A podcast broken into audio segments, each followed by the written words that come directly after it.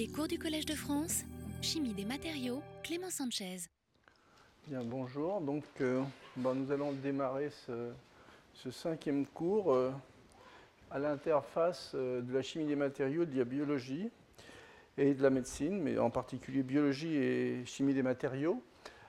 Donc, les, deux derniers cours, les, les 5 et 6, vont être consacrés finalement à, à l'interface, je dirais, entre les, les virus, en fait, ce que l'on peut faire des virus en sciences de matériaux. Donc, il y aura un premier cours un peu général, je dirais, sur les, sur les virus, et je vous montrerai euh, ce qui se fait euh, dans le cadre de l'interface avec la science des matériaux, en particulier avec euh, des petits virus sphériques, et puis également avec des, des, des bâtonnets, en fait, des virus en fait, qui infectent certaines plantes. Et donc la prochaine fois, on regardera, euh, je dirais, ce que je considérais être quand même les avancées les plus importantes des dernières années, on regardera plus le travail qui se fait à l'interface entre la science des matériaux et, les bactériophages. Donc quand on, dit virus, en fait, euh, on pense à plusieurs choses, forcément, à virus informatique pour certains, euh, mais bon, en général, si on se cantonne aux virus biologiques, ben, on pense aux virus en fait, de, maladies graves, hein, comme le sida, la grippe, euh, la variole. Alors, les, virus, en fait, sont des, cibles qui sont spécifiques aux animaux, aux végétaux et aux bactéries. Et dans la plupart, forcément, des applications euh, ou des exemples que je vais vous montrer en sciences de matériaux, ce sont des, virus, en fait, qui sont euh, des cibles, qui ont des cibles spécifiques, soit végétales, soit bactériennes. Alors, d'une part, les virus, euh, comment ça se place d'une façon un peu générale au niveau de la taille? En fait, ce sont des systèmes euh, qui sont beaucoup plus petits qu'une bactérie, à peu près 50 à 100 fois, et qui euh, sont donc à peu près 500 à 1000 fois plus petits qu'une cellule. Cependant, en fait, c'est les dernières années, là vous regardez les dates, c'est 2004, 2014, 2013, il y a eu un certain nombre de découvertes qui se sont faites euh, dans le, dans le domaine des virus, et justement, on a découvert ce qu'on appelle des très très gros virus, hein, mamavirus, mimivirus, euh, également, vous voyez, ces, virus en forme d'amphore. Et là, déjà, euh, il y a une rupture par rapport à tout ce qui était connu sur les virus. D'une part, il y a la rupture de la taille, on est déjà à des échelles qui sont au-dessus du micron, et même lorsqu'on regarde en fait le matériel génétique, eh bien, on s'aperçoit que ces virus, on commence à avoir un matériel génétique qui n'est pas, je dirais, complet pour assurer une reproduction, mais qui, euh, dans lequel, en fait, il y a une certaine, déjà une grande richesse des éléments. Vous voyez, un génome à 2,8 euh, euh, mégabases. Et donc, ça soulève un certain nombre de questions dans la littérature, et puis même des questions, je dirais, de scientifiques, de logique, parce qu'on considère que les virus ne sont pas dans le domaine vivant, puisqu'ils ne se reproduisent pas. Ils ont toujours besoin d'infecter finalement un hôte pour pouvoir se reproduire. Mais ces derniers travaux soulèvent finalement le- à nouveau la question, parce que, en particulier, les plus gros virus, au niveau du matériel génétique, ils n'ont pas la totalité, mais ils ont déjà euh, un certain nombre d'éléments du matériel génétique qui devraient pouvoir permettre une reproduction. En plus, certains de ces virus sont infectés par des plus petits virus. Donc ça veut dire qu'il y a quand même un mécanisme de reproduction qui se met en route. Et donc ça, ce sont des travaux assez récents qui remettent finalement euh, en cause en fait tout ce qu'on savait sur les virus et en particulier leur, posi- leur positionnement dans l'arbre phylogénique. Alors les virus, euh, au niveau histoire, bon, la première personne qui a utilisé en fait le mot virus en scientifique, c'est Ambroise Paré. Mais euh, bon, comme euh, virus vient du latin et ça veut dire donc venin, poison, il parlait de virus en fait quand il parlait de d'infection de pus en fait suite à des suite à des, euh, à des opérations ou suite à des interventions chirurgicales. Ensuite, la, personne qui a un petit peu plus cerné euh, l'aspect virus, c'est Jérôme Efrascator, qui a fait lui l'hypothèse en fait qu'il devait y avoir des petites des petits micro-organismes qui devaient être détermin- dans certaines des contagions. Et ensuite, au niveau de, l'histoire, donc c'était, on peut regarder plutôt du côté du 19e et du 20e siècle. Donc, euh, Adolf Meyer qui découvre la nature infectieuse euh, du virus de la mosaïque du tabac. Ensuite, euh, en Dimitri Ivanovski qui montre justement que ce virus, en fait, ce n'est pas du tout une bactérie, ça, passe à travers tous les filtres, donc euh, sa découverte mettait également à jour finalement la nature particulière de ces, tout petits micro-organismes. Et ensuite, voyez, au début du XXe siècle, le, on découvre en fait que les premiers virus humains, fièvre jaune, euh, virus de la rage, euh, poliovirus. une des grandes, à mon avis, découvertes dans le domaine de la virologie, c'est les découvertes de Frédéric Twort et de Félix Derel qui ont euh, découvert finalement les bactériophages. Et ça, ça a amené énormément de, conséquences positives, je dirais aussi bien au niveau de certains soins, mais aussi, aussi au niveau de... Enfin, j'en parlerai la prochaine fois plus en détail. En fait, c'est de nombreuses recherches sur les bactériophages qui ont permis de faire des grandes avancées spectaculaires dans le domaine de la biologie moléculaire. Hein. Ensuite, euh, ben, il faut les observer, et donc ça, c'est la visualisation par les outils qui commencent à arriver, comme la microscopie électronique, vous voyez, dans les années 1930-1940. Euh, donc on visualise ces objets-là. Et puis, euh, après la, Seconde Guerre mondiale, on commence à mettre au point les techniques cellulaires. Et c'est après la mise au point des premières techniques cellulaires que commence à, monter en force l'avènement de la biologie moléculaire. On commence à voir, bon, avec euh, les descriptions d'André Le Wolf, les, caractères fondamentaux des virus, donc, d'une part, ils ne contiennent qu'un seul type, euh, de génome, donc d'acide nucléique. Euh, les virus se reproduisent à partir de leur, matériel, génétique et par réplication, mais en fait, ce sont des parasites. Hein, ils ont vraiment besoin euh, d'un hôte en fait, pour pouvoir se reproduire.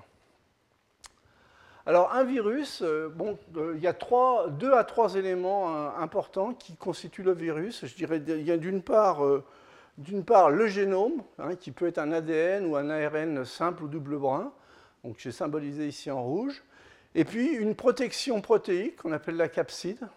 C'est une structure protéine hein, qui entoure et protège le virus, et certains virus ont en plus une enveloppe supplémentaire, une membrane extérieure euh, d'origine cellulaire.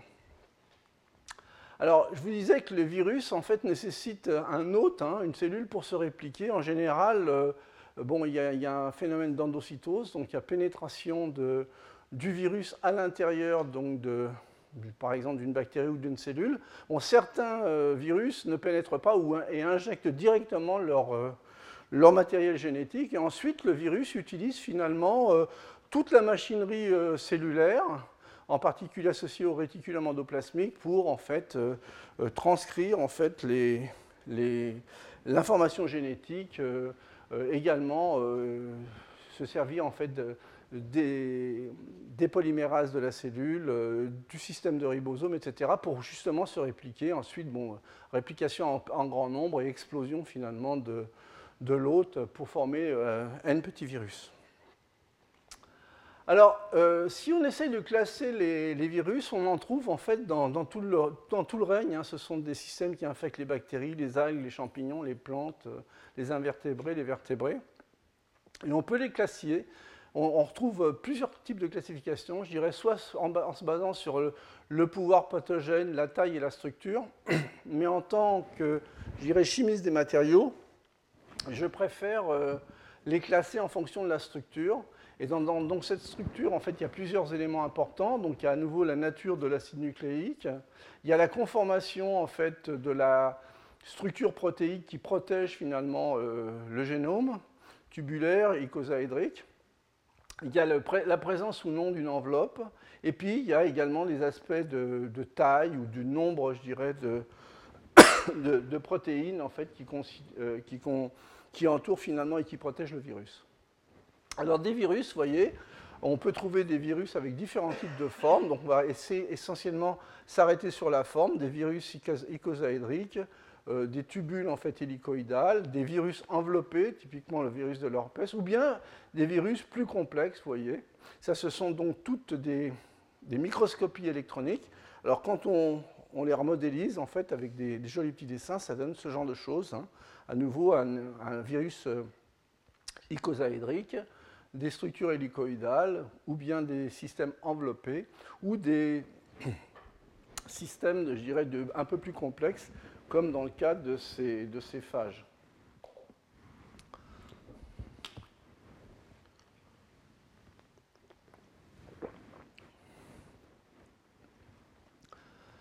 Donc en fait, ce qui est intéressant au niveau pour, pour l'homme des matériaux, je dirais, c'est que déjà, il y, a, toute cette couverture protéique qui est constituée d'un grand nombre d'acides aminés, et donc toutes ces, structures protéiques peuvent être modifiées, à la fois chimiquement, puisqu'on a un grand nombre de fonctions qui sont accessibles, et également génétiquement. Et donc ça, ça va pouvoir présenter un bon nombre d'intérêts, euh, je dirais, pour justement coupler, euh, finalement euh, les virus avec toute la science de matériaux que, que l'on connaît, en particulier une, science des matériaux, à la fois qui peut être basée sur des approches de chimie douce, mais également sur des approches, je dirais, beaucoup plus des méthodes physiques, comme je vais vous montrer dans la dernière partie de mon exposé. Donc des virus avec une capside ayant une, symétrie hélicoïdale, typiquement, bon, vous voyez ce que ça donne. Hein, ce sont donc des, des, virus où en fait vous avez de la protection protéique, à nouveau l'ADN ou l'ARN en fonction de la nature du virus. Hein. et donc, euh, vous avez des virus qui présentent également une grande anisotropie. Et vous allez voir, en particulier dans la prochaine leçon, l'intérêt finalement d'avoir des, virus fonctionnalisables qui présentent également, euh, un facteur d'anisotropie assez conséquent. Ça, ce sont des, photos de microscopie de, virus à, capside icosaédrique. Vous voyez, c'est très très régulier, c'est assez joli. Donc en fait, ce sont des systèmes qui sont formés d'icosaèdres. Hein, donc vous avez en particulier 20 euh, euh, faces triangulaires et au chaque sommet ici, ça, correspond à un axe de symétrie d'ordre 5 et vous allez voir tout à l'heure euh, quelques exemples qui utilisent finalement les possibilités de fonctionnalisation euh, de ces différentes, euh, de ces différentes faces triangulaires. Alors, les virus en sciences euh, des matériaux, pourquoi c'est intéressant? D'une part, bon, c'est un matériau qui est de culture relativement facile. On peut récupérer, je plusieurs grammes de virus par kilo de plantes, par exemple. ce sont des systèmes qui sont relativement stables, donc c'est-à-dire qu'à des températures en dessous de 90 degrés, avec des pH qui peuvent être euh, entre 2 et 10. Vous voyez, ça ouvre quand même pas mal de possibilités en chimie. Dans l'eau, mais également, ça supporte, en fait, la structure supporte des solvants organiques comme euh, l'éthanol ou des solvants un petit, peu, un petit peu plus toxiques comme le DMSO. En plus, ce sont des systèmes qui, au niveau de la structure, sont parfaitement calibrés, sont à l'échelle nanométrique, ont des formes isotropes ou anisotropes, donc on peut jouer sur la forme, ce que je vous disais tout à l'heure, on a une richesse de fonctionnalisation, et puis ces fonctionnalités multiples, elles peuvent être en plus ajustables, vous allez voir dans quelques exemples, soit en jouant sur la chimie de la surface, soit par des modifications génétiques. Donc la plupart des travaux que l'on trouve euh, à l'interface sciences des matériaux euh, virus, eh bien, les virus sont utilisés comme gabarit, sont utilisés via leur fonction comme centre de nucléation contrôlée variée pour des, minéraux euh, métalliques ou, d'autres. Euh, donc ça permet de réaliser des matériaux nanostructurés, également des nanocomposites, puisqu'on peut faire des couplages à la fois organiques et minérales, euh, des organisations qu'on peut faire en deux dimensions, en trois dimensions, et j'en parlerai surtout la prochaine fois, on peut également utiliser le caractère justement anisotrope de ces, gabarits à base de virus pour pour faire des cristaux liquides et, tirer avantage finalement de toutes les, propriétés des cristaux liquides.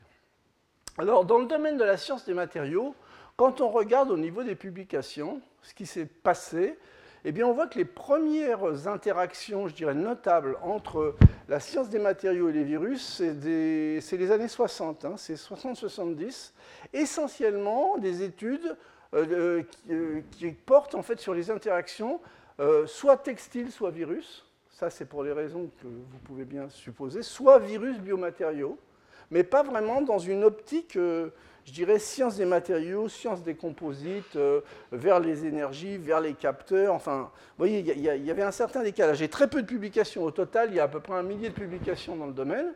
Et on voit que c'est en, gros 95-2000 euh, que ça démarre vraiment, que ça commence à être pris en main cette recherche commence à être prise en main par justement des, chimistes des inorganiciens ou organiciens, mais qui ont un fort couplage avec la science des matériaux. Et vous voyez, ça n'arrête pas de, globalement, bon, même si c'est irrégulier, ça n'arrête pas de progresser. Hein.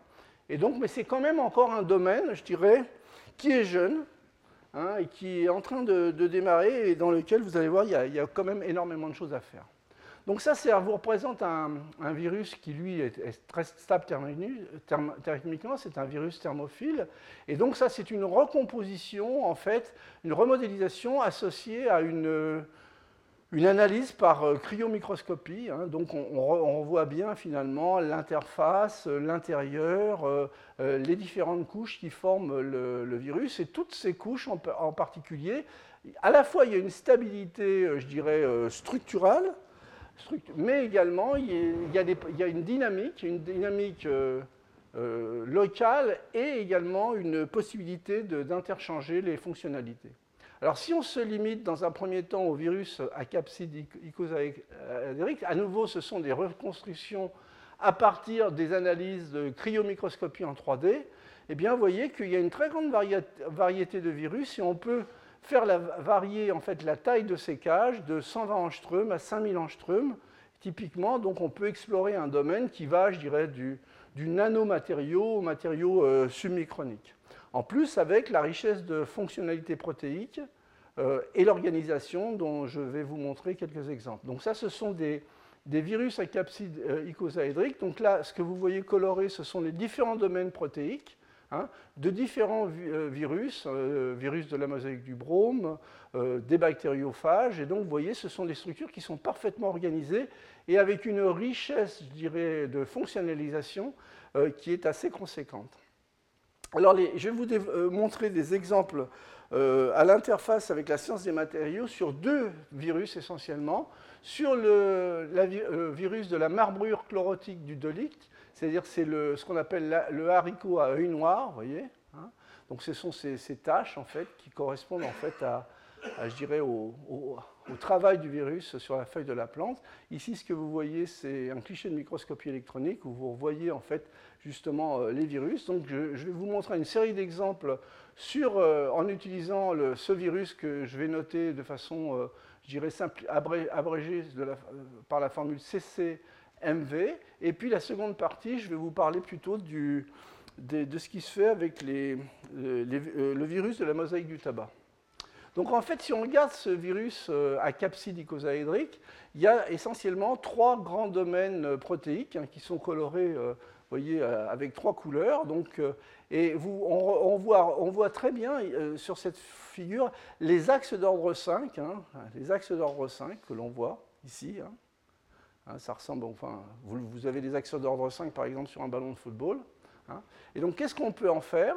Eh bien, sur ces systèmes, vous avez en fait 180 protéines et à l'intérieur, vous avez un site dans lequel il y a de l'ARN. Hein. Vous avez trois ARN monobrins à l'intérieur de, de, la capside. Et donc, euh, ces, ARN, en fait, euh, sont en interaction via leur groupement de phosphate négatif avec euh, les groupements positifs des acides nucléiques. Donc, ce que l'on peut faire dans un premier temps, vous voyez, c'est éliminer finalement les ARN qui sont à l'intérieur de la cage. Hein, on, enlève les acides nucléiques, et donc, ce qui veut dire que globalement, on va avoir une demande en fait de l'intérieur de la cage pour des, anions, puisqu'en fait, on va enlever les parties anioniques. Et donc, on va pouvoir se servir finalement de, cette microcapsule un petit peu comme, euh, une résine euh, qui a presque comme une résine échangeuse d'ions. Alors donc on peut faire rentrer des anions, hein, et une fois que l'anion euh, va être pénétré en fait dans la capsule, eh bien via des interactions électrocytiques, il va se retrouver piégé. Alors, ce qui est assez intéressant dans, ces systèmes à base de CCMV, c'est que les portes, en fait, qui permettent d'accéder à la matière à l'intérieur du, virus, euh, leur taille est pH dépendante. C'est-à-dire qu'on va, on va trouver deux états. Un état dans lequel le virus va être gonflé avec des portes ouvertes, avec des pH en général qui sont supérieurs à 6,5. Euh, la variation de volume, vous voyez, elle n'est pas négligeable, c'est de l'ordre de 10%. Et puis lorsque vous rechangez justement le pH, à ce moment-là, vous avez en fait une fermeture des portes. Et donc c'est cette ouverture-fermeture qui va permettre finalement de faire pénétrer des anions, de les bloquer à l'intérieur et éventuellement de les faire réagir. Alors, je vous ai dit anion, pH 6,5, donc le chimiste, de, enfin, le chimiste de la chimie douce, je dirais tout de suite, ce qu'il a en tête comme anion, ce sont les polyanions. C'est-à-dire typiquement les polytungstats dont je vous ai parlé euh, dans des cours les années antérieures. donc ce sont des systèmes qui en milieu, je dirais, euh, basique, donnent des petits anions, vous voyez, et donc, tant qu'on travaille à des pH au-dessus de 7, 8, eh bien, on va avoir des systèmes du côté du vanadium ou du côté du tungstène, des polyanions, euh, qui vont rester euh, à une petite taille, je dirais. Euh, et à partir du moment où on va commencer à descendre le pH, eh bien, vous allez pouvoir condenser ces anions pour en faire des polyanions plus gros, des polyoxométallates, soit de vanadium, soit de tungstène plus gros. Et éventuellement, si vous descendez encore le pH, si vous allez au point de, point de charge nulle, eh bien vous allez obtenir les oxydes correspondants. Et donc ça, ce sont des, bons modèles, je dirais. Alors donc, si on se place à des pH, je dirais, entre 7 et 9, eh bien, on est dans les conditions dans lesquelles le, virus est gonflé et les portes sont ouvertes et donc les petits anions vont pouvoir pénétrer facilement. Si je redescends en fait au niveau du pH, je vais me retrouver dans la zone dans laquelle je vais commencer à condenser assez sérieusement ces premiers anions hein, en, plus gros polyoxométallates et éventuellement les cristalliser. Et ça, c'est ce qui a été fait, par exemple, vous voyez, ce que vous voyez sur ces photos, ça c'est la microscopie électronique de ces virus une fois qu'ils ont été, je dirais, modifiés par ces polyoxométallates. Ce que vous voyez ici, c'est un contraste assez marqué, puisque dans le cas présent, vanadium, tungstène, vous avez des, atomes lourds, donc forcément, vous avez un, contraste euh, électronique qui est beaucoup plus marqué. Et donc, vous allez même jusqu'à cristalliser finalement, cristalliser ces, petits polyanions euh, au sein finalement de la, de la structure du virus. Alors, on peut s'amuser, je dirais, un, peu de façon euh, infinie euh, avec ce genre d'approche. Hein. On peut à nouveau, voyez, utiliser un précurseur de, titane maintenant. Donc, euh, je vous rappelle que le TiO2, c'est un matériau qui est utilisé dans les pigments, mais également en photocatalyse. Évidemment, euh, il, y a il, y a quand même des contraintes de pH qui sont imposées. Donc, on ne va pas partir de précurseurs qui fonctionnent en pH euh, acide. On va utiliser un précurseur qui est un lactate qui est stable je dirais dans des conditions de pH, je dirais euh, bien au-dessus de 7, et qui justement commence à condenser lorsqu'on change, le pH. Donc à nouveau, eh bien, on se retrouve euh, port ouvert, on charge en précurseur lactate, on descend le pH, et à ce moment-là, eh on, a, on, ferme les pores et on précipite du TiO2. Alors donc ça donne ça au niveau de la microscopie électronique. Vous voyez, en fait, on forme du TiO2b, ce sont des, particules. Évidemment, c'est parfaitement calibré puisque c'est le, virus qui calibre. Ce sont des systèmes qui sont euh, à base de TiO2. Alors, pour publier dans les journaux de matériaux, bon, il faut forcément des propriétés. Je vous avoue que je vous montre l'exemple, mais je ne trouve pas ça. Euh, bon, alors il y a des propriétés photocatalytiques, je dirais, un peu standards qui sont. Euh, sont étudiés, vous voyez, euh, c'est la photocatalyse. On regarde comment se dégrade un colorant en fonction du temps lorsqu'on irradie le système. Alors, ça, ce sont les, les, systèmes dans lesquels le TiO2 a été fait en présence de TMV. Donc, en fait, on a une photocatalyse qui est relativement, euh, j'irais, efficace, qui n'est pas, euh, j'irais, plus originale que tous les photocatalyseurs qu'on connaît. Mais je pense qu'il fallait, il fallait une propriété euh, physique euh, intéressante pour pouvoir publier dans un journal de matériaux. Je dirais que c'est un petit peu la règle maintenant. De mon point de vue, ça ne présente pas d'intérêt parce que de toute façon, lorsqu'on commence à dégrader euh, du, de l'organique, eh ben, on dégrade également le, virus. Et vous voyez, bon, ça c'est à l'instant, avant, avant traitement photocatalytique, et dès qu'on dégrade la protection du TiO2, eh ben, on agrège. Hein. Mais bon, donc ça veut dire que ces systèmes-là peuvent être travaillés de façon je dirais, relativement souple et variable. Alors, ce que l'on peut faire dans un second temps, c'est des modifications génétiques, vous voyez, c'est-à-dire que, euh, en fait, on peut, à l'intérieur de, la cage, modifier, en fait, ce qu'on a, ce sont des groupements arginine et lysine, hein, qui sont euh, des groupements, vous voyez, euh, positifs, et on peut, via une modification génétique, remplacer ces groupements par essentiellement euh, des acides glutamiques et on va basculer finalement la charge je dirais, d'une charge globalement positive à une charge négative. Et donc de ce fait-là, eh on va pouvoir se servir par exemple euh, des, centres négatifs, des carboxyles négatifs, à la fois euh, pour établir des interactions électrostatiques, mais également simplement pour complexer finalement des cations. Hein. Et donc ça va permettre de faire en fait d'autres types de matériaux, en particulier des oxydes de fer. Et donc ça, c'est ce qui a été fait. À nouveau, ce que l'on fait, c'est que l'on met en présence, vous voyez, APH7 en présence d'un précurseur de fer 2 euh, le virus muté, en fait, hein, modifié. Donc il y a une pénétration facile et une absorption, une complexation du fer 2. Il est dans les bonnes conditions de précipitation à pH 7. Hein.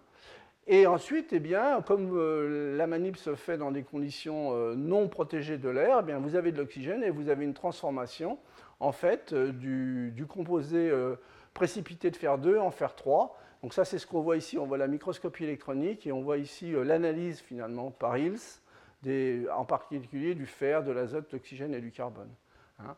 Et donc on obtient dans le cas présent de la lépidographite, et lorsqu'on regarde finalement ce que le chimiste des matériaux connaît sur ces systèmes-là, ben c'était à peu près, ça pouvait être prévu, puisque globalement, partant d'un précurseur de fer 2 à pH 7, je précipite très rapidement l'hydroxyde ferreux, et puis si je le laisse un petit peu vieillir à l'air, euh, dans des conditions de pH 7, oxydation douce, eh bien, je vais aller transformer mon système vers la lépidogrossite.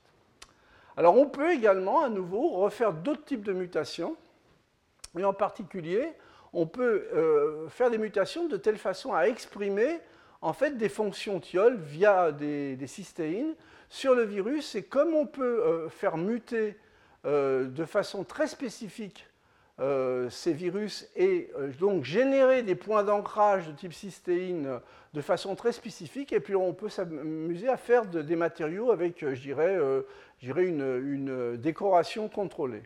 Alors ça, c'est ce qui a été fait sur ces virus, vous voyez, en utilisant différents types de mutants. À la fois, bon, à chaque fois, on va, ces mutants permettent de, révéler finalement des, fonctions cystéines, donc des fonctions SH qui ont une très bonne affinité pour l'or.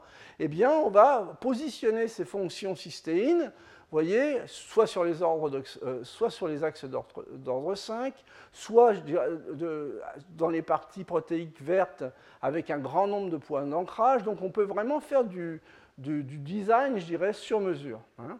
Et ensuite, ce que l'on fait, c'est qu'on va se servir en fait de ces centres-là pour venir y coller des, petites particules euh, d'or. Hein. donc euh, ça, c'est les résultats avec le mutant BC, vous voyez. Ça, c'est la microscopie électronique. On a en gros une nanoparticule d'or de 5 nanomètres positionnée sur euh, chaque axe d'ordre 5. Alors lorsqu'on utilise un mutant avec des fonctionnalités disposées de façon différente et en plus grand nombre, bon, eh bien à nouveau, vous voyez, bon, ça c'est ce que observe la microscopie électronique. Et donc euh, le modèle, en fait, vous voyez qu'on redécrit finalement toute cette partie-là. Et puis si on, fonctionnalise de façon encore plus abondante, euh, on augmente la densité finalement de, centres cystéines. À ce moment-là, eh on va avoir euh, un grand nombre de petites particules, mais qui ne vont pas être positionnées au, hasard, qui vont se positionner exactement localisées sur les centres, sur les centres thiols. Alors évidemment, euh, comme on en a beaucoup, ben, pour que ça fonctionne, eh ben, on diminue un petit peu la taille euh, du nano-objet. Euh, en fait, on fait des sapins de Noël en changeant la, taille des objets que l'on positionne sur le sapin de Noël, mais ça vous donne un peu une idée du, niveau de contrôle. Alors maintenant, je vais, je vais, vous parler, dans la seconde partie de cet exposé, de, justement de, ce que l'on peut faire avec un autre type de virus, hein, le virus de la mosaïque du tabac. Donc ce sont des virus qui sont, vous voyez, ça, correspond à ces taches noires que l'on voit sur les, sur les feuilles de tabac. Bon, ceux qui connaissent un petit peu la campagne du sud-ouest où il y a encore quelques cultures de tabac, ben, vous voyez que dans certains cas, ben, certaines feuilles présentent ces colorations un petit peu obscures et noires. Donc en fait, le virus, le TMV, hein, en fait, ce sont des, bâtonnets de ce type. Il y a un seul génome, un, ARN monomérin, qui est situé finalement à l'intérieur de, cette capside hélicoïdale. Alors, au niveau donc des, données, je dirais, euh, de structure, en fait, voyez, c'est un, brin qui fait 300 nanomètres, c'est très très bien calibré. Euh, le diamètre extérieur, c'est 18 nanomètres, l'intérieur, c'est 4 nanomètres. Et donc, lorsqu'on compare ces données-là, on a un facteur d'anisotropie qui est déjà de l'ordre de 16. Donc en fait, c'est un système qui aura tendance finalement, lorsque vous allez augmenter sa fraction volumique, à s'orienter, non de façon aléatoire, mais pour former des cristaux liquides. Et vous verrez la prochaine fois qu'il y a des virus qui ont des facteurs d'anisotropie encore plus conséquents, et là qui sont, euh, je dirais, très facilement manipulables pour en faire des cristaux liquides. Alors, euh, les propriétés chimiques ou physiques et les procédés physiques, on va regarder dans un premier temps ce que l'on peut faire en fait comme euh, matériaux en utilisant également euh, surtout des procédés chimiques ou génétiques, des modifications. Et donc là, on va jouer essentiellement sur l'électrostatique, à nouveau la complexation, jouer sur la fonctionnalité des protéines. on va forcément se servir de, modifications génétiques. Et dans une seconde partie, bien, je vous montrerai en fait le couplage de ces approches-là avec des, méthodes de dépôt euh, plus physiques. Alors un des collègues finalement qui a été, je dirais, un peu précurseur dans ce domaine, dans les années, vous voyez, 99 hein, et même 96-97, il y a les premiers articles, c'est euh, Stephen Mann, professeur à l'université de Bristol. Donc à l'époque, il était d'ailleurs à l'université de Bath, qui a utilisé finalement ces, virus pour faire des répliques, pour faire des revêtements en fait avec différents types de composés, soit des oxydes de fer. Vous voyez, en gros, on, va repeindre finalement ce, tube nanométrique avec différentes, euh, différents types de matériaux. On va, faire, on va faire varier les compositions en utilisant soit des systèmes qui présentent une certaine conductivité, soit des systèmes qui sont totalement isolants, soit éventuellement, vous voyez, des, systèmes euh, à base de, de chalcogénure, de, cadmium ou de plomb qui sont en fait connus pour leurs propriétés semi-conductrices. Et donc ça, il y a un grand nombre d'exemples dans, les premiers articles de, Stefan Mann, dans lesquels, vous voyez, ça se fait assez facilement euh, par en fait trempage euh, dans une solution de sel euh, du TMV et ensuite on, rajoute un précurseur dans le cas présent qui puisse transformer, faire précipiter finalement le sulfure correspondant. Et on obtient, vous voyez, par microscopie électronique, en fait, des objets nanométriques, des, espèces de nanotubes euh, dont toute la surface est recouverte de euh, petits cristaux de sulfure de cadmium cristallisés. Donc ça, ça peut se faire, ça peut se décliner, je dirais. C'est un autre exemple avec un, du plomb, donc on va obtenir un sulfare de plomb. Donc là, il y a des, aspects euh, nucléation-croissance qui peuvent être un peu différents, donc ça veut dire que la, taille des cristaux peut être différente, mais globalement, le principe de base est le même. On va aller précipiter finalement un, calcogénure de, de, plomb ou de, de, cadmium sur le, virus pour obtenir une espèce de nanotube euh, semi-conducteur. Donc le fer également, des oxydes de fer peuvent être précipités, donc avec des mélanges fer 2, fer 3. En relisant ces articles, je me, suis dit finalement, euh, euh, ils n'ont pas obtenu ce qu'ils voulaient. Parce que vous voyez, pour les, gens du, laboratoire qui sont dans la salle, il a utilisé pH 9, fer 2, fer 3. Donc typiquement, ce qu'il allait chercher, c'est de la magnétite. Sauf qu'à mon avis, l'étudiant ou la personne qui a fait le travail ne devait pas travailler dans des conditions sans oxygène et il est tout de suite en fait transformer son fer 2 en fer 3 et le résultat, ben, c'est de former de la ferrihydrite mal cristallisée qui, je vous le rappelle, je vous ai déjà raconté, que ça traité à nouveau avec du fer 2, et eh bien ça peut euh, permettre de donner de la magnétite. Et donc dans le cas de la silice, dans le cas de la silice, bon, bah, c'est un système dont je vous ai parlé très, très longuement et très souvent. En fait, ce sont des polymères qu'on obtient par, par, chimie douce, par voie sol-gel à partir de précurseurs euh, moléculaires. Hein. Donc ce sont vraiment des réactions de polymérisation.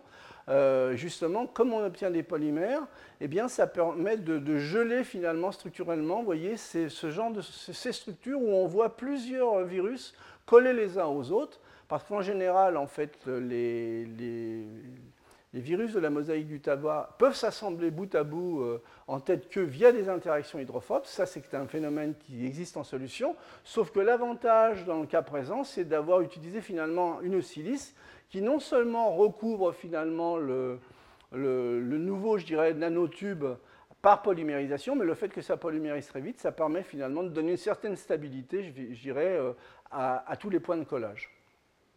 Alors, il y a eu un grand nombre de travaux qui, au début des années 2000, ont fleuri. Vous voyez, euh, euh, voici quelques publications. Hein. Donc, je ne vais pas vous, discuter tous ces aspects. Je vais me centrer surtout sur les, tableaux, euh, sur les travaux qui ont été faits par, CNETS, parce qu'il a essayé de, jouer vraiment en fait, sur les aspects électrostatiques pour arriver à positionner en fait, des, des, matériaux du type inorganique, des métaux en particulier, euh, de façon contrôlée à l'intérieur ou à l'extérieur du virus. Alors, voici en fait une, microscopie du fameux virus de la mosaïque du tabac. Et donc cette microscopie se fait en présence, en fait ce qu'on fait, qu'on absorbe un agent de contraste, hein, c'est un agent de contraste euh, à base d'acétate d'uranyle, c'est, je dirais c'est standard pour les gens qui font de la microscopie. Et donc comme c'est un atome lourd, ça permet de visualiser facilement en fait où est-ce qu'on absorbe.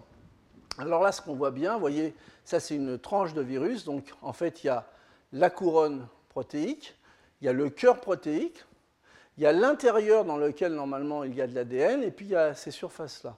Et donc là, on voit que finalement, les possibilités d'absorption quand on a un agent de contraste de ce type, eh on voit qu'il y a à l'intérieur, en fait, de l'acétate d'uranyle qui rentre, et également énormément beaucoup sur l'extérieur. Hein. Et ça, c'est une coupe, et on voit à nouveau, en fait, le contraste. Hein. C'est noir lorsqu'on a les atomes lourds, hein, et autour, vous voyez le, contraste. Donc ça veut dire qu'a priori, on peut si on joue un tout petit peu sur la physico-chimie, euh, réussir à fonctionnaliser la surface ou le cœur de façon euh, bien contrôlée. Bon, par rapport à ce qu'avait fait Mann, je dirais que Mann a montré que tout, ça c'était accessible, mais il n'y avait pas un degré, je de, contrôle dans les travaux de Mann aussi important que ce que j'ai pu euh, découvrir dans les travaux de, de Knetz. Alors, si on regarde un petit peu ce qui se passe au niveau donc, des protéines, eh bien, je vais avoir euh, sur la surface extérieure essentiellement des groupes de type arginine ou lysine. Là, je vous parle du virus euh, sauvage. Hein. donc des groupes ammonium qui vont être plutôt positifs, je pas, APH 7,5. Hein. Et puis la partie intérieure, ici en rouge, vous avez essentiellement des acides glutamiques et des acides aspartiques et donc, dans les conditions de pH standard, je vais pouvoir plutôt avoir une surcharge négative associée au carboxylate. Et donc, si je joue maintenant avec le pH et la nature des réactifs, eh bien, je vais pouvoir euh, balancer un petit peu ou jouer sur les sites de fixation. Soit je vais en mettre dehors, soit je vais en mettre dedans, soit je vais euh, en mettre des deux côtés, etc. Hein. Donc, si on regarde un petit peu dans la paroi interne, je vais avoir donc acide aspartique, acide glutamique groupes polaires qui vont être négatifs, paroi externe, groupe polaire plutôt positif, et tous ces équilibres-là, bon, puisque chaque système a un point, je dirais, de, un pKa, donc un, point dans lequel on bascule la charge, où on protonne ou on déprotonne, hein, eh bien, en fonction du pH, eh bien, je vais être capable de euh, rendre plus ou moins positif ou négatif, finalement, euh, soit l'intérieur, soit l'intérieur, soit l'extérieur du, du virus. Donc à, pH relativement acide, eh bien, je vais avoir une charge positive euh, partout. D'accord? À pH euh, plutôt basique, eh bien, là, je vais avoir une très belle séparation entre des charges plutôt positives sur l'extérieur et plutôt négatives à l'intérieur. Et puis, dans une zone intermédiaire, je vais avoir euh, pas mal de charges positives sur l'extérieur et puis quelque chose de plus mitigé sur l'intérieur. Alors, qu'est-ce qu'on peut faire avec ça? Eh bien, par exemple, si j'utilise des précurseurs anioniques, eh bien là, ben, je vais en mettre partout, dans ces conditions-là. Ici, ben, je vais en mettre beaucoup à l'extérieur, et puis quand même un petit peu de cluster, ça va, je vais nucléer quand même quelques petites particules ici. Hein.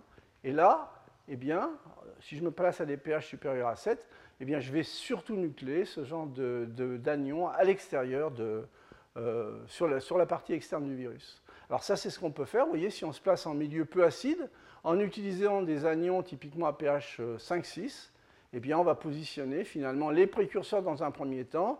Et si j'ai un réducteur euh, dans, la solution, eh bien, je vais commencer à faire des nanoparticules. Et l'essentiel des nanoparticules va se trouver euh, vers l'extérieur. Donc, je vais prendre des métaux nobles, or, palladium, platine. Hein. Vous voyez, on voit très bien. Bon, évidemment, les tailles des, les tailles des petits objets varient, puisqu'en fait, les cinétiques de nucléation vont être dépendantes en fait, euh, de la nature du métal. Alors, ce que je peux faire, vous voyez, de façon un peu plus amusante, c'est me placer à un pH, un milieu peu acide au départ, et de faire le, travail en deux étapes. C'est-à-dire, dans un premier temps, eh bien, je vais mettre des, des petits anions, et ensuite, dans un deuxième temps, je vais rajouter des cations, des cations, qui vont être un peu les précurseurs en fait du nickel et du cobalt métallique.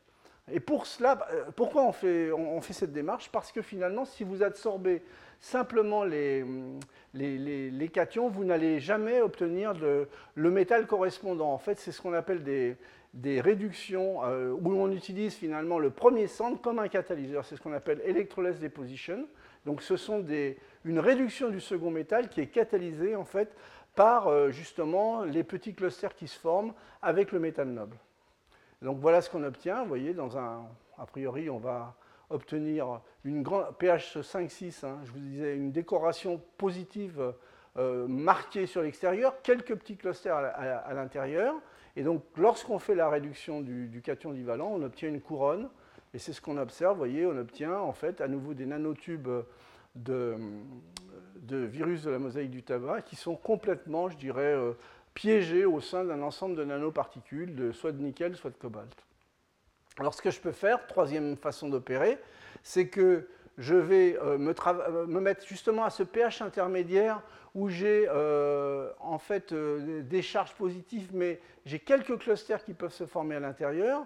Une première étape où je, positionne mes clusters de palladium, je lave pour éliminer ce qui se passe sur l'extérieur, et je rajoute ensuite les cations, cette fois-ci à un pH de 7-8, pour, pour lesquels justement les, protéines qui sont à l'intérieur de la cavité euh, me permettent en fait d'exalter une charge négative à l'intérieur. Et donc ça, ça va me permettre de créer en fait vraiment de façon assez, euh, assez propre en fait des nanotubes, mais alors remplis cette fois-ci de, euh, de, structures métalliques. Et c'est ce qu'on voit ici dans le cas du nickel, vous voyez Dans le cas du, nickel, dans le cas du cobalt, en fait, on obtient une espèce de nanofilm, un nanofil à l'intérieur en fait de la structure structure euh, du TMV. D'accord? Alors vous voyez, euh, personne n'est parfait. Hein. Bon, ça, ce lavage, euh, il faut bien le faire parce qu'on voit quand même que on si on regarde un petit peu en grossissement, eh bien on, positionne quand même un tout petit peu de nanoparticules sur l'extérieur. Alors, une autre façon de, fonctionnaliser finalement ces virus, à partir maintenant pas de, celles que l'on transforme, mais directement de nanoparticules préformées, c'est d'utiliser finalement d'autres propriétés de complexation. Alors les virus euh, sauvages, euh, si on ne les modifie pas, n'exaltent pas en fait euh, les, fonctions thiol, les fonctions cystéines. Elles ne sont pas accessibles sur le VMT sauvage. Donc si on veut faire des couplages thiol, or, qui sont classiques, eh bien ce n'est pas, de cette façon dont il faut opérer. Par contre, il y a d'autres interactions qui, sont, qui, étaient moins connues, c'est des interactions finalement entre les ARN, en particulier entre ces cycles de base, en fait, il y a des interactions pi en fait avec l'or qui sont assez fortes, qui arrivent même, je en solution, à déplacer très facilement des carboxylates. Et donc, en fait, ce sont ces, ces fonctions-là qui vont être utilisées justement pour, euh, pour venir coller pour venir coller euh, des petites particules d'or sur un, TMV. Alors la partie, euh, les bases forcément bah, sont associées à la partie euh, génome, donc aux acides nucléiques, et le seul endroit où les acides nucléiques dépassent, c'est au debout. Donc bah, les chimistes qui aiment bien s'amuser, eh bien voilà ce qu'ils font. Donc ils se disent bon bah je me prends le, je prends le virus sauvage, donc il n'y a pas de thiol exalté, donc je suis tranquille, mes particules d'or ne vont pas venir se coller sur la partie bleue. Par contre, je sais qu'au debout, eh ben, j'ai toujours un contact possible de particules de taille pas trop grande avec euh, euh, les acides nucléiques et je vais arriver à les coller. Et ça marche. Vous voyez, ça c'est une photo de microscopie électronique où globalement, euh, dans, l'analyse, en fait, il y a 50% de particules qui ont une seule particule et 50% qui ont deux particules, une, à chaque bout. Donc c'est typiquement le genre de décoration que, que l'on peut s'amuser à faire. Alors, euh, ce qui est intéressant, justement, c'est d'utiliser finalement les, interactions, ce que je vous disais, thiol, avec l'or, et en particulier à des travaux voyez, assez récents, où on n'avait aucune information finalement sur les propriétés mécaniques du génome. Et donc ce qu'ont fait ces, équipes de recherche, c'est qu'ils ont utilisé non pas un, virus de la mosaïque du tabac euh, sauvage, mais un modifié génétiquement de telle façon à ce que l'on puisse exprimer de, façon beaucoup plus marquée des fonctions cystéines en fait sur les extrémités. Et donc là, avec euh, finalement un microscope à force atomique, avec pointe en or, eh bien, il suffit donc de faire un collage sur le, brin d'ARN, et donc on peut faire de l'étirement-relaxation et mesurer finalement les propriétés mécaniques, voyez, de l'ARN, donc de la partie génome à l'intérieur du, à l'intérieur du virus. Hein. C'est ce que vous voyez ici sur ces courbes de force-extension. Hein. Et on remonte comme ça aux énergies d'interaction, je dirais, entre la protéine et l'ARN. Et vous voyez, c'est loin d'être négligeable. Ce sont des énergies de l'ordre de, 17 kcal par mol. Évidemment, ces études peuvent être en en, ensuite en fonction du pH, de la force ionique. Et donc, c'est une manière assez, euh, intéressante, hein, basée sur de la physico-chimie, d'obtenir finalement des, de mesurer en fait des grandeurs physiques. Alors, maintenant, donc, ce que je voudrais euh, vous parler, en fait, c'est du couplage avec les méthodes euh, physiques. Alors, il y a une méthode qui est très à la mode depuis un certain nombre d'années, ce qu'on appelle l'ALD, Atomic Layer Deposition, qui permet justement de déposer des, des couches monoatomiques euh, de, différents types de composés à condition d'avoir des précurseurs volatiles et donc, euh, finalement, bon, c'est un procédé physique, bien entendu. Donc, euh, on dépose, voyez, euh, du TMV sur un substrat. Ensuite, bon, dans une chambre, on peut déposer, bon, via un cycle purge, purge fonctionnalisation, et on va déposer différents types de précurseurs. Bon, là, dans l'exemple présent, ce sont des précurseurs. Vous voyez, c'est un alkoxyde de titane ou un composé d'aluminium. Hein, euh, et donc en fait, ce sont des systèmes qui vont générer essentiellement du TiO2 et de l'alumine. Alors donc ça, ça peut être fait de façon très très contrôlée. Donc on peut vraiment faire des, pratiquement des, monocouches, des bicouches, etc. Hein. Donc ça, c'est justement un exemple de dépôt d'un oxyde de titane fait sur, euh, sur du, un, virus de la mosaïque de tabac. Et donc par euh, justement ce genre de méthode physique. Ce que vous voyez ici, ce sont les, les clichés de microscopie électronique. Donc ça, c'est un petit peu le, modèle. Donc ce que l'on fait, c'est qu'on va positionner en fait du TiO2 que l'on va bien cristalliser euh, à l'extérieur, puis le TMV, la partie euh, biologique, puis du TiO2, puis le vide, si on veut, euh, ou, la partie acide nucléique, du TiO2, etc. Vous voyez, donc on peut aller de façon très très contrôlée, positionner en fait un matériau inorganique en utilisant les voies physiques. Ce que vous voyez ici, c'est un cliché de microscopie électronique où on voit bien finalement, ce qui contraste, vous avez une couche sur l'extérieur un peu noire, c'est ce que vous voyez, et puis à l'intérieur, vous voyez également qu'il y a une partie ici, là, les deux parties bleues, qui sont remplies hein, de, TiO2. Donc combiner en fait les méthodes chimiques et les méthodes physiques. Pourquoi ça peut être intéressant? Eh bien parce qu'on peut faire par exemple des matériaux pour le stockage de l'énergie. Ça c'est un exemple dans lequel, vous voyez, euh, on a Ici, le, trait jaune représente le virus de la mosaïque du tabac. Donc on a fait un premier dépôt de nickel sur l'extérieur par les méthodes chimiques que je vous ai euh, présentées euh, euh, précédemment. Et ensuite, en fait, on a fait un deuxième dépôt de TiO2, d'oxyde de titane, par ALD. Et donc ça, ça fait typiquement une, une anode, un nanocomposite dans lequel on va avoir un, collecteur de courant ici et puis un matériau euh, actif qui va pouvoir insérer finalement, euh, euh, par exemple, un cation comme le lithium pour faire. et donc ce que vous avez ici, ce sont les capacités en fonction du nombre de cycles. Vous voyez, donc vous avez quand même un système qui n'est pas d'une stabilité folle, mais surtout vous avez en fait, au niveau du collecteur de courant et de la qualité de, de l'anode, vous avez des résultats qui sont bien meilleurs lorsque l'on compare les, matériaux faits en présence de TMV euh, à des références. Alors, pour aller un petit peu plus loin dans le domaine, eh bien, on peut également, c'est toujours dans le domaine du stockage de l'énergie. Donc là, vous voyez, ce que l'on fait, c'est que l'on on, utilise des virus de, euh, de, la mosaïque du tabac modifiés génétiquement avec un codon cystéine. Donc ça, ça va leur permettre de se positionner perpendiculairement à un substrat métallique. Alors, quand je dis euh, perpendiculairement, euh, ça fait un peu partie du rêve. En, fait, globalement, ça fait une espèce de forêt de sapins mal plantés. C'est ce que vous voyez ici sur le cliché de microscopie électronique. Mais ça crée une, texture tout à fait particulière. Alors, là, il y a une partie chimique dans laquelle, vous voyez, on va déposer sur ces virus du nickel métallique par les procédés que je vous ai décrit précédemment, c'est-à-dire on joue sur le pH, euh, on, met un premier métal pour, euh, pour, servir de catalyseur et ensuite on rajoute du nickel. D'accord? Et ensuite, on fait un dépôt de silicium, de, l'élément silicium, simplement euh, par électrolyse. Hein, on fait un électrodepôt. Donc on va obtenir des matériaux de ce type dans lesquels vous allez avoir une forêt finalement de, sapins mal plantés mais avec une texture assez particulière, où vous allez avoir un collecteur de courant et vous allez avoir l'anode correspondant au silicium qui va, euh, qui, va, qui va participer à l'enrobage.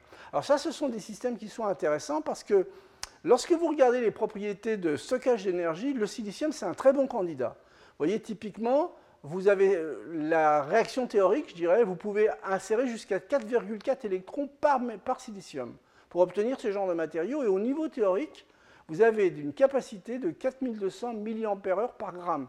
C'est énorme. Le carbone, qui est l'anode standard, c'est plutôt 372, vous voyez Alors, la difficulté dans ces approches, c'est que cette réaction-là, il y a une expansion volumique qui est énorme. Donc si vous n'avez pas une texture particulière, c'est-à-dire une mousse ou une structure en sapin euh, mal organisée de ce type-là, le matériau explose et ne tient pas finalement le cyclage. Hein. Donc il faut absolument coupler, voyez, de la chimie, un procédé physique, et puis un, certain degré d'organisation pour que ça puisse marcher.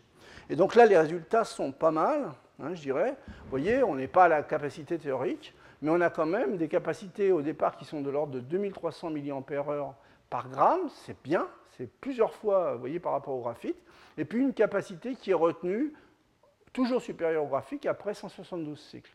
Donc ça, ce sont des approches qui me paraissent assez intéressantes parce que justement, ça couple bon, l'interface avec la biologie, du dépôt chimique, du dépôt physique, et euh, justement la, création d'une structure hiérarchique un peu particulière. Ça, c'est dans le domaine en fait de, du stockage de l'énergie eh on peut faire également des, matériaux assez intéressants dans le domaine, cette fois-ci, de la conversion d'énergie. Hein. Donc ça, ce sont des, photocathodes qui vont transformer finalement, euh, euh, ce sont des systèmes pour la photoélectrolyse de l'eau. Hein. Alors comment on opère? Eh bien, à nouveau, il faut optimiser l'ultrastructure du dépôt. Alors ici, vous avez les nanotubes positionnés par les méthodes que je vous ai montrées précédemment, en fait, qui correspondent au virus. Sur ce collecteur de courant, eh bien, on va faire un dépôt de nickel à nouveau par les méthodes que je viens de discuter précédemment. Et la photocathode, c'est en fait, un oxyde de cuivre. Ça, c'est assez classique maintenant. Mais euh, par un dépôt physique, typiquement de la pulvérisation cathodique, eh bien, on va pouvoir avoir un parfait contrôle euh, de l'espacement entre ces plots-là, de la taille des plots, de la distance en fait entre le collecteur et le semi-conducteur, et puis également euh, l'épaisseur, ça va, euh, ça, va, permettre de contrôler également la, la quantité de, de, photons absorbés. Donc vous voyez, au niveau de la réalisation, ça donne ces espèces de, de, petits champignons qui sont relativement bien organisés, à nouveau presque parallèles par rapport au substrat. Hein. Donc ça, à nouveau, c'est une structure qui est hiérarchisée, et ce qui est intéressant dans ce système, indépendamment du, du parfait ajustement, vous voyez, des distances avec le collecteur, etc., c'est que, en fait, euh, les espacements ici en moyenne, même si ce n'est pas parfait, eh bien, ça permet d'utiliser la lumière incidente pour se servir du système comme d'un concentrateur de lumière. C'est-à-dire d'optimiser également le nombre de photons que l'on peut récupérer. Vous voyez, par exemple, Lorsque l'on fait varier finalement la distance entre plots et puis la taille du plot, eh on passe de systèmes qui peuvent avoir un effet totalement miroir à un système totalement anti-réfléchissant. Donc il va aller capter finalement le maximum de photons. Au niveau des données de façon très reproductive, donc ce sont des photocathodes qui, qui sont stables et qui présentent des photocourants, voyez, de l'ordre de 3 mA par centimètre carré. Euh, à ces expositions-là. Donc c'est quelque chose de tout à fait raisonnable. Mais à nouveau, ce, que je veux souligner, ce qui me paraît intéressant, c'est en sciences des matériaux, on trouve de plus en plus la construction en couplant finalement du matériel biologique, euh, de la chimie douce hein, et ensuite des méthodes physiques pour pouvoir euh, accéder en fait à des structures un peu plus complexes et des structures hiérarchiques. Donc ça, cet exemple, c'est un exemple d'une mémoire digitale pour la nanoélectronique. Hein. Et donc là, le, principe, c'est d'utiliser à nouveau euh, ces fameux virus longilignes de la euh, virus de la mosaïque du tabac. On le recouvre de petites particules euh, de platine, d'un métal très conducteur, dans un, dans un polymère. Hein. et on coince finalement ce genre de, de nanotube hybride, j'irais, entre deux électrodes métalliques. Et on regarde maintenant la réponse. Eh bien, on obtient en fait des systèmes qui sont bistables, donc qui vont présenter deux niveaux de conductivité en fonction du potentiel appliqué. Donc un état de forte et un état de basse conductivité. Alors lorsqu'on part de, de, zéro, vous voyez, on a des systèmes qui sont très peu de conducteurs. Et puis arrivé à 3,1 volts, le système commute et on passe à un système fortement conducteur avec des écarts entre l'état conducteur, euh, non conducteur et l'état conducteur de l'ordre de 1000. Et ensuite, lorsqu'on veut effacer la mémoire, eh bien, on revient à des potentiels négatifs de l'ordre de 2,4 volts. Hein. Donc ça, ce sont des systèmes qui ont été, vous voyez, publiés euh, il y a une dizaine d'années maintenant dans Nature Nanotechnologie. Donc on a deux états, ces systèmes big stable qui peuvent être assez intéressants. Peut-être que ce sont les futurs, euh, euh clés USB, mais bon, je dirais que c'est plutôt une image un petit peu marrante. Hein. Donc en fait, l'état de conduction on, en fait, en fait, les électrons conduisent essentiellement par effet tunnel via les nanoparticules. Voilà. Et en fait, l'état off, on a une conductivité qui est faible mais qui existe en fait, associée essentiellement à des transferts de charge entre l'ARN qui est donneur vers les nanoparticules de platine qui sont les accepteurs. Et on a des états de conduction et de non-conduction avec, je vous dis, un, écart sur les valeurs de conductivité de l'ordre de 1000. Donc euh, c'est un écart qui paraît assez raisonnable. Alors qu'est-ce qu'on peut faire euh, pour continuer un petit peu dans, le même esprit, donc de, modification chimique de, matériaux à base de, virus de la mosaïque de tabac, eh bien, on peut faire des, nouveaux, utiliser en fait des centres catalytiques euh, et utiliser ces virus comme support. Alors il y a des centres catalytiques, vous voyez, de ce type. Ça, c'est un polyoxométallate. C'est-à-dire c'est un polyoxométallate, vous voyez, c'est en gros des, gros atomes de, tungstène. Hein. Et en fait, si vous utilisez des, des, lacunaires, eh bien on peut coupler euh, ces, ces avec différents types de fonctionnalités. Ça, je vous ai fait un cours il y a quelques années là-dessus. Et dans le cas présent, ce que l'on peut coupler, vous voyez, c'est un centre avec quatre atomes de ruthénium. Et ça, ça va être un centre catalytique porté par un espèce de gros polyanion. Et ça va être intéressant pour la transformation, vous voyez, la catalyse de l'eau oxygénée euh, en eau et en, oxygène. Hein. Donc le centre catalyseur, c'est ceci. Hein. donc, vous voyez, finalement, c'est un centre catalyseur où la partie qui va vraiment être intéressante pour la catalyse est au centre. Et c'est porté par un objet, un nano-objet plus gros, avec une charge fortement négative. Alors, je vais pouvoir faire du support, en fait. Et Typiquement, ce, que je ce qui va être fait dans ce travail, c'est on va essayer de mimer en fait, le travail que fait une enzyme, en fait, une catalase qui est utilisée pour la détoxification de l'oxygéné dans les cellules. Alors comment fait-on? Eh bien, Le virus de la mosaïque du tabac, vous voyez, qui est une surface protéique chargée en aspartate glutamate, eh bien, euh, globalement, ça, quand vous mesurez le, potentiel de charge nulle, euh, le, le, potentiel zeta, pardon, dans des conditions de pH standard, eh bien, vous avez un virus qui est plutôt négatif. Donc euh, cette adsorption-là, négatif-négatif, ça marchera difficilement. Bon, donc ça, le chimiste, euh, il sait très facilement rajouter une couche, soit d'un polymère cationique, soit simplement d'une porphyrine cationique. Donc on va venir compenser la, charge. Et donc à ce moment-là, eh on va pouvoir décorer finalement ce support euh, de virus par justement ces centres qui a priori doivent avoir des propriétés catalytiques. Ça, c'est un cliché de microscopie électronique et on voit d'ailleurs les, contrastes, en fait, on voit quelques particules en fait, qui correspondent finalement aux atomes lourds, c'est-à-dire plutôt à la partie euh, polyoxométallate. Donc ensuite, dans une seconde étape, eh bien, on couple finalement l'ensemble hein, et on étudie finalement les propriétés de, de la réaction catalytique. Alors d'une part, on obtient des catalyseurs hétérogènes qui sont plus stables que les homogènes, avec des, y a des propriétés des, turnover numbers, vous voyez, qui sont euh, pas trop mauvais, de l'ordre de, 1700 à 1300, et des vitesses en fait de conversion de l'ordre de 10.2 euh, de 10.2 microboles par seconde. Hein. Donc ça, c'est euh, ce que font les chimistes à l'heure actuelle. Donc c'est un travail assez récent, hein, 2015. et puis on peut essayer de se dire, bon, il ben, ne faut pas non plus être totalement toujours inobulé par le couplage entre la chimie minérale et la chimie organique et la, biologie. Et donc on peut coupler finalement également euh, ces virus avec le monde du polymère. Et pour cela, ce que l'on peut faire, vous voyez, c'est qu'on va utiliser, ça, ça va être un couplage chimique, mais vraiment standard. Euh, le virus de la mosaïque de tabac présente en fait des résidus de tyrosine, voyez. Donc, euh, ben, le chimiste organicien, quand il voit ça, il sait tout de suite faire ben, un couplage diazoïque. D'accord? Couplage diazoïque qui va me libérer une fonction carbonyle en bout. Et puis la fonction carbonyle, le réflexe du chimiste, c'est de dire ben, si je mets une, base, une, amine là-dessus, je vais faire un couplage euh, carbone, carbone azote. C'est ce qui se fait pour en fait fonctionnaliser le système avec un, maillon de polymère polyéthylène glycol pour créer, vous voyez, un, polymère, voyez, avec un virus au centre, une charge en fait anisotrope qui éventuellement va être transférable forcément dans des solvants hydrophiles, mais surtout dans, euh, dans, des solvants hydrophobes. Et là, donc, on va pouvoir marier en fait ces charges, ces charges organiques en fait dans tout type de polymère par exemple, un polymère standard, le styrène, hein, le plastique. Hein. Donc on va faire un couplage euh, avec euh, du styrène et polymériser ensuite le styrène pour obtenir des matériaux qui vont être fortement homogènes. Vous voyez, ça c'est ce qu'on obtient. Vous voyez, c'est un matériau, il est, jaune transparent, euh, par moulage à chaud directement. Et donc c'est un, système qui peut être renforcé via ce genre de, via, via ce genre d'approche. Vous voyez, c'est un travail qui est relativement récent.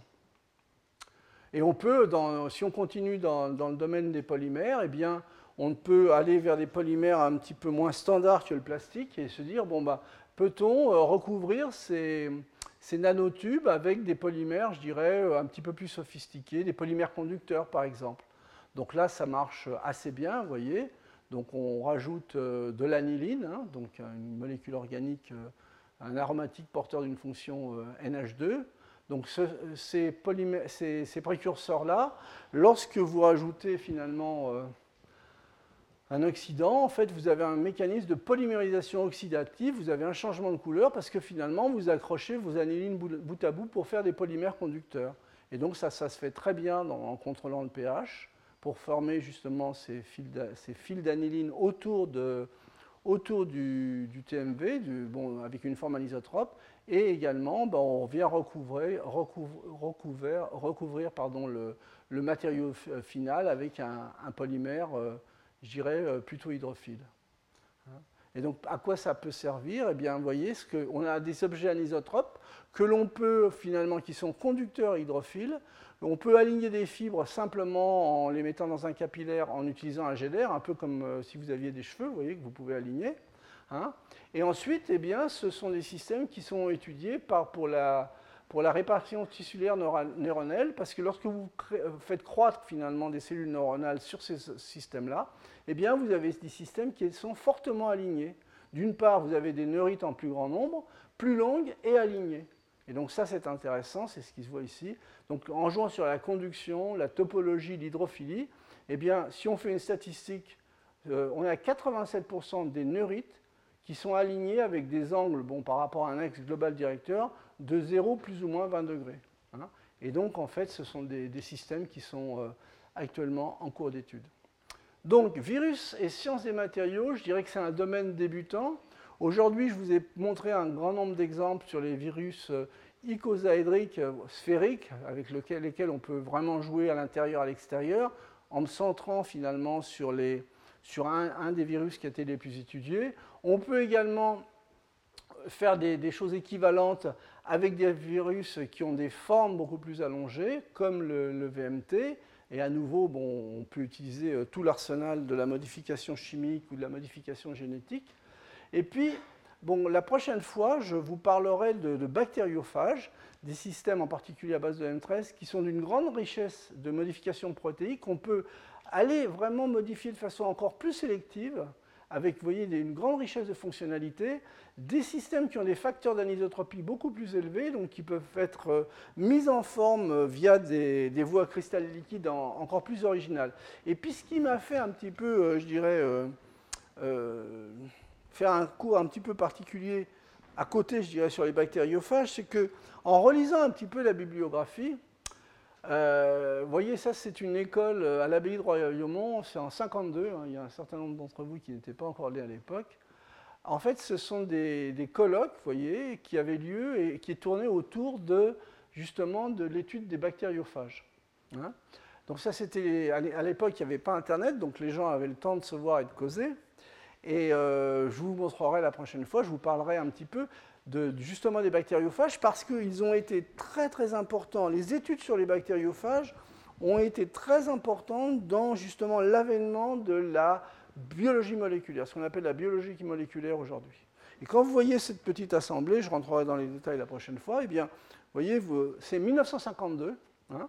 vous avez euh, des gens qui apprenaient à se connaître. Euh, dans les années d'après, il y a sept prix Nobel. Donc, euh, le domaine des bactériophages, je pense que c'est un domaine qui est un bon catalyseur pour faire des grandes découvertes. il y en a eu en biologie moléculaire. Je pense que dans le domaine des, matériaux, ça commence à peine. Et donc peut-être que c'est une, opportunité à saisir au vol. Voilà, je vous rappelle qu'il y aura un colloque euh, la semaine prochaine, donc jeudi prochain, sur l'interface chimie des matériaux, biologie, médecine, avec un certain nombre d'intervenants. Vous voyez, je, vous avez euh, la plupart, vous, sur le site internet du collège, vous avez les, différents détails, mais ça va être euh, un colloque où j'ai vraiment, au lieu de me centrer sur un, sur un, sujet particulier.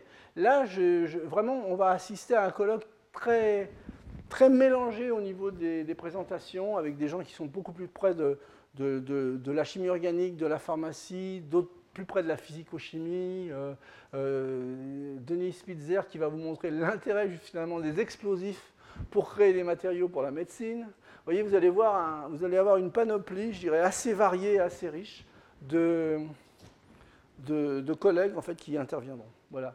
Je vous remercie pour votre attention. Retrouvez tous les contenus du Collège de France sur www.colège-2-france.fr.